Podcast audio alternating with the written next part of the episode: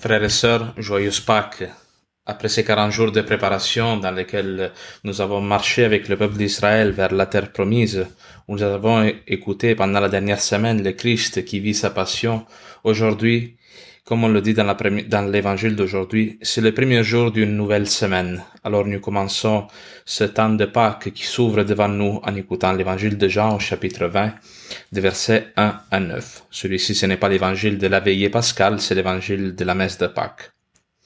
Le premier jour de la semaine, Marie-Madeleine se rend au tombeau de grand matin. C'était encore les ténèbres. Elle s'aperçoit que la pierre a été enlevée du tombeau. Elle court donc trouver Simon-Pierre et l'autre disciple celui que Jésus aimait. Et elle leur dit, On a enlevé le Seigneur de son tombeau, et nous ne savons pas où on l'a déposé. Pierre partit donc avec l'autre disciple pour se rendre au tombeau. Ils couraient tous les deux ensemble, mais l'autre disciple courut plus vite que Pierre et arriva le premier au tombeau. En se penchant, il s'aperçoit que les linges sont posés à plat. Cependant, il n'entre pas. Simon Pierre, qui le suivait, arrive à son tour. Il entre dans le tombeau, il aperçoit les linges posés à plat, ainsi que le suaire qui avait entouré la tête de Jésus, non pas posé avec les linges, mais roulé à part à sa place. C'est alors qu'entra l'autre disciple, lui qui était arrivé le premier au tombeau. Il vit et il crut. Jusque-là, en effet, les disciples n'avaient pas compris que selon l'Écriture, il fallait que Jésus ressuscite d'entre les morts. Acclamons la parole de Dieu, louange à toi, Seigneur Jésus. Hier, frères et sœurs, nous avons vécu le samedi saint, qui est un jour euh, terrible, on pourrait dire, parce que c'est l'unique journée de l'année euh, pendant laquelle c'est pas possible, c'est interdit même de euh, célébrer l'Eucharistie ou toute autre forme de sacrement qui fait allusion à la résurrection du Christ. Pourquoi? Parce que le samedi saint, c'est le jour du silence c'est le jour où la mort semble avoir triomphé. Les apôtres sont enfermés dans le cénacle par peur des Juifs. Les femmes pleurent ah, et il se passe rien. La mort semble avoir triomphé. Il n'y a plus d'espérance pour ce Messie de vaincre la mort parce qu'on l'a vu euh, rendre l'âme, on l'a vu mourir d'une manière horrible et le sens de la croix reste encore caché aux yeux des apôtres mais dans l'invisible, dans l'apparent non-sens de la mort, le Christ accomplit la rédemption. Qu'est-ce que le Christ fait entre sa mort et sa manifestation en tant que ressuscité? Il descend dans le Sheol, il descend dans les enfers où tous les pères de la première alliance, donc tous les personnages de l'Ancien Testament, attendaient leur délivrance leur résurrection à eux autres, parce que vous savez que par la désobéissance d'Adam et Ève, toute l'humanité est coupée d'une manière comme euh, définitive de la communion avec Dieu. Alors tous les pères de l'Ancien Testament, tous les personnages, que ce soit Adam et Ève, David, Salomon, attendaient dans une dimension comme euh, provisoire, qu'on appelle le Sheol, ou aussi en français les enfers au pluriel, il attendait la délivrance, l'arrivée du Messie pour pouvoir enfin être réconcilié d'une manière définitive avec Dieu le Père et pouvoir participer au festin du royaume. Alors le Christ, lui, descend aux enfers, brise les portes du Sheol et va chercher Adam et Ève qui étaient encore enfermés dans leur désobéissance. Va chercher David qui avait connu l'adultère et le meurtre un roi qui avait été capable de reconnaître son péché, mais qui euh, avait provoqué beaucoup de morts autour de lui. Hein. David est rappelé comme le roi sanguinaire, non, dans la Bible. Salomon, lui aussi, il avait eu comme des, il avait commencé à manifester la résurrection et la plénitude de la sainteté dans son cœur. par son royaume, par la construction du temple, mais il a fini sa vie encore une fois euh, dans la discommunion avec Dieu. On dit que Salomon finit non, avec un harem de femmes dans la, dans la débauche, on pourrait dire.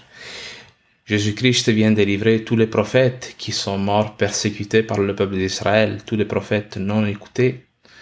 Le dernier de tous ces prophètes est Jean le Baptiste, qui meurt à cause euh, de la concupiscence, on pourrait dire, d'un roi, de Hérode. Tous ces personnages qui ont regardé de loin l'avènement du royaume de Dieu, mais qui sont morts sans pouvoir y toucher, sans pouvoir le voir. Jésus-Christ va les chercher dans la ténèbre et les amène avec lui dans la gloire. Tout cela s'opère dans l'invisible sans que personne s'en rende compte, sans que personne le sache. Mais cette délivrance que le Christ opère dans l'invisible se réalise aussi dans nos cœurs parce que cette descente du Christ dans les enfers, c'est ce que le Christ veut opérer aussi en nous pour que pour nous commence une nouvelle vie. Une vie où nous ne sommes plus esclaves de la peur de la mort, de la peur de la souffrance, de la peur de l'avenir, de la peur du Covid, mais où nous pouvons nous donner totalement parce que nous savons que même dans la mort, nous sommes unis au Christ. Parce que le Christ est déjà passé par là. Le Christ a déjà enlevé à la mort son contrôle sur nous, son pouvoir sur nous, si nous adhérons évidemment à l'amour de Dieu.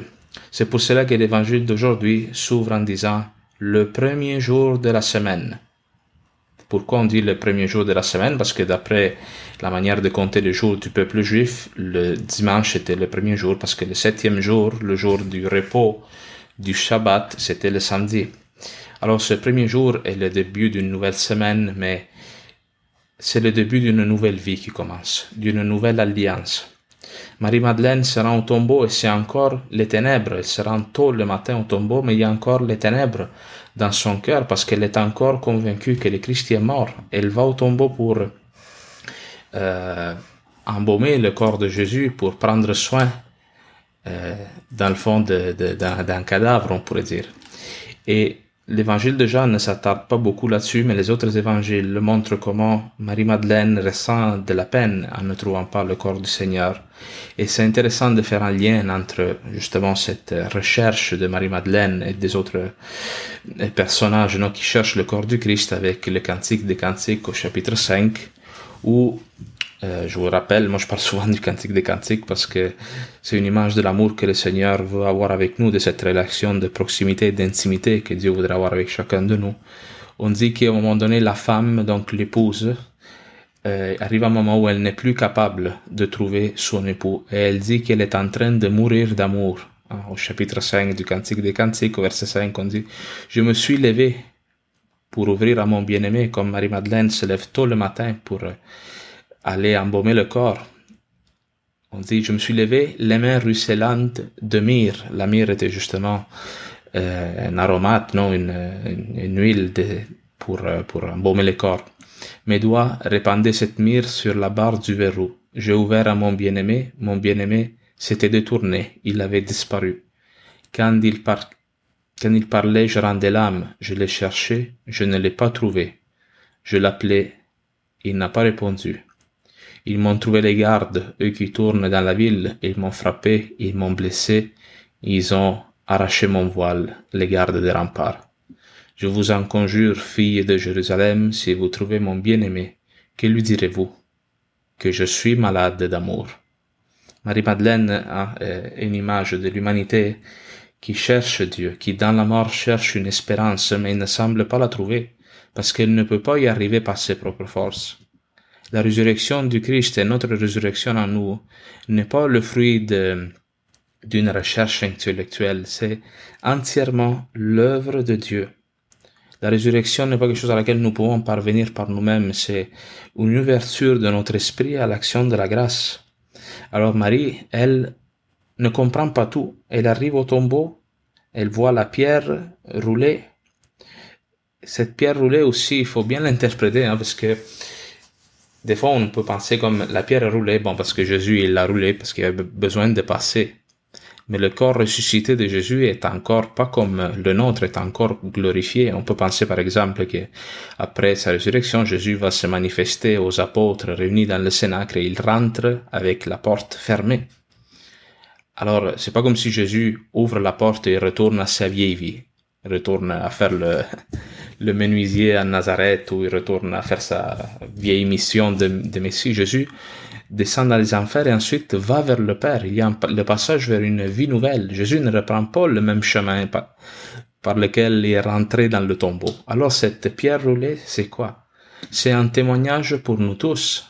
Encore une fois, Jésus accomplit les Écritures parce que dans Ézéchiel 37, on dit, vous saurez que c'est moi quand j'ouvrirai vos tombeaux et je vous en ferai sortir, ô mon peuple. Ce, cette pierre roulée que seulement euh, Dieu, dans, le, dans certain sens, ne peut ouvrir, c'est ce que la résurrection veut réaliser dans notre cœur. Combien de fois, non, peut-être qu'on s'en rend compte ou peut-être qu'on n'est pas pleinement conscient, mais il y a des blocages dans notre cœur, des peurs ou des, des, des blessures du passé qui nous empêchent de sortir de nous-mêmes, d'aller vers l'autre, d'entrer dans la vie avec une pleine confiance en nos capacités, je pourrais dire, mais en, en, ayant pleine confiance aussi à la providence que Dieu va déployer dans notre quotidien pour nous aider, pour nous donner le bonheur qu'on cherche. La résurrection vient rouler cette pierre-là, vient ouvrir notre cœur à l'action de la grâce d'une manière définitive pour que nous puissions vivre en ressuscité et que cette vie nouvelle que le Christ nous propose commence vraiment à se réaliser en nous. Je l'ai dit dans les derniers jours, mais je le répète, la Pâque, le mot Pâque vient de Pessah, qui veut dire passage. Le passage de la mort à la résurrection pour le Christ, le passage de l'esclavage à la liberté pour le peuple d'Israël, mais c'est le passage aussi pour nous à une vie nouvelle, et dans la deuxième lecture d'aujourd'hui, justement, Saint Paul dit, si vous êtes ressuscité avec le Christ, recherchez les réalités d'en haut, non pas euh, celles de la terre.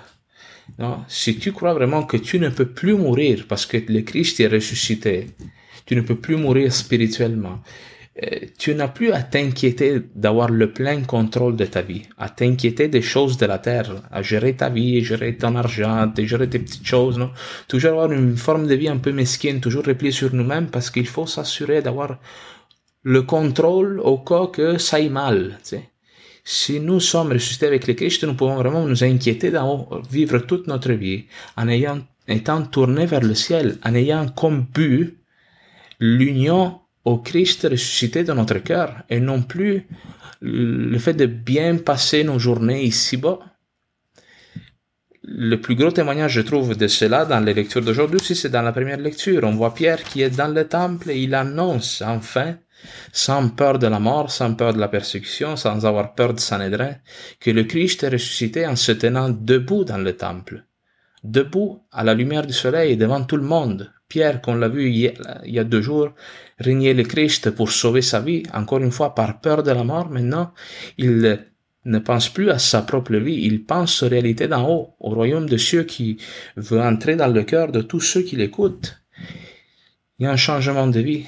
Alors nous, est-ce que nous désirons cela aujourd'hui? Ça, c'est la question qui nous est posée dans ce jour de Pâques. Courons vers le Christ comme le font Jean et, et Pierre, non, Marie-Madeleine, ils retournent voir les disciples, les apôtres, parce qu'il y a quelque chose là qui lui échappe, non? Elle euh, s'adresse, on pourrait dire, à, aux personnes qui étaient plus proches du Christ pour essayer de comprendre. Pierre et Jean partent, courent au tombeau pour voir qu'est-ce qui se passe. Et on dit que Jean, il arrive en premier. Jean, évidemment, euh, Jean, il met cela en évidence parce que c'est son propre évangile. Alors lui, il, il, veut, il donne son expérience directe de ce qui était la résurrection. Mais Jean arrive le premier aussi parce que il était le disciple bien-aimé du Seigneur. Hein. Jean y est poussé par son amour pour le Christ à courir plus vite, à avancer plus rapidement, mais Jean reconnaît aussi le primat de Pierre, qui est celui qui a reçu la pleine autorité du Christ, et le laisse rentrer en premier.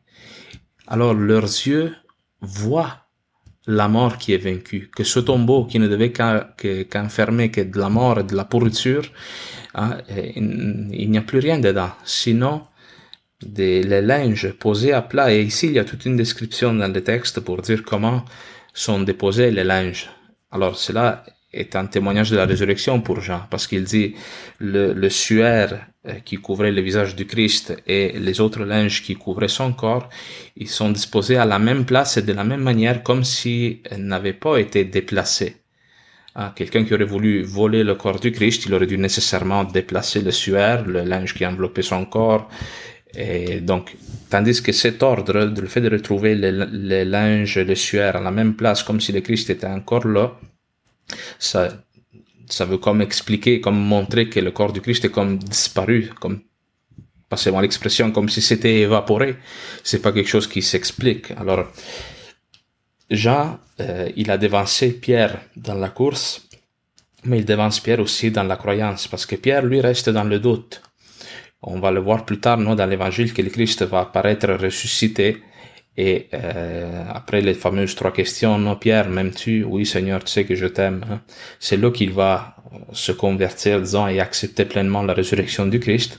Mais Jean, lui, qui a un amour particulier, plus intime pour le Christ, cela est suffisant pour lui de voir cela et, et, de croire, croire en la résurrection du Seigneur. Nous aussi, il faut avoir les yeux de la foi ouverts pour voir la résurrection qui se réalise autour de nous. Pour cela, il y a une église. Pour cela, nous tous, nous sommes invités à vivre notre foi dans un peuple. Parce que la résurrection se manifeste si nous sommes capables de la voir autour de nous, dans les personnes qui, qui nous entourent. Alors moi, je vous souhaite vraiment dans ce jour que vous puissiez euh, vous unir à la résurrection du Seigneur et que dans ces 50 jours qui s'ouvrent devant nous, qui sont le temps pascal, nous puissions vivre vraiment ressuscités. Transmettre une parole aussi d'espérance un monde qui actuellement, le voit beaucoup avec la Covid, vit dans la peur de la mort.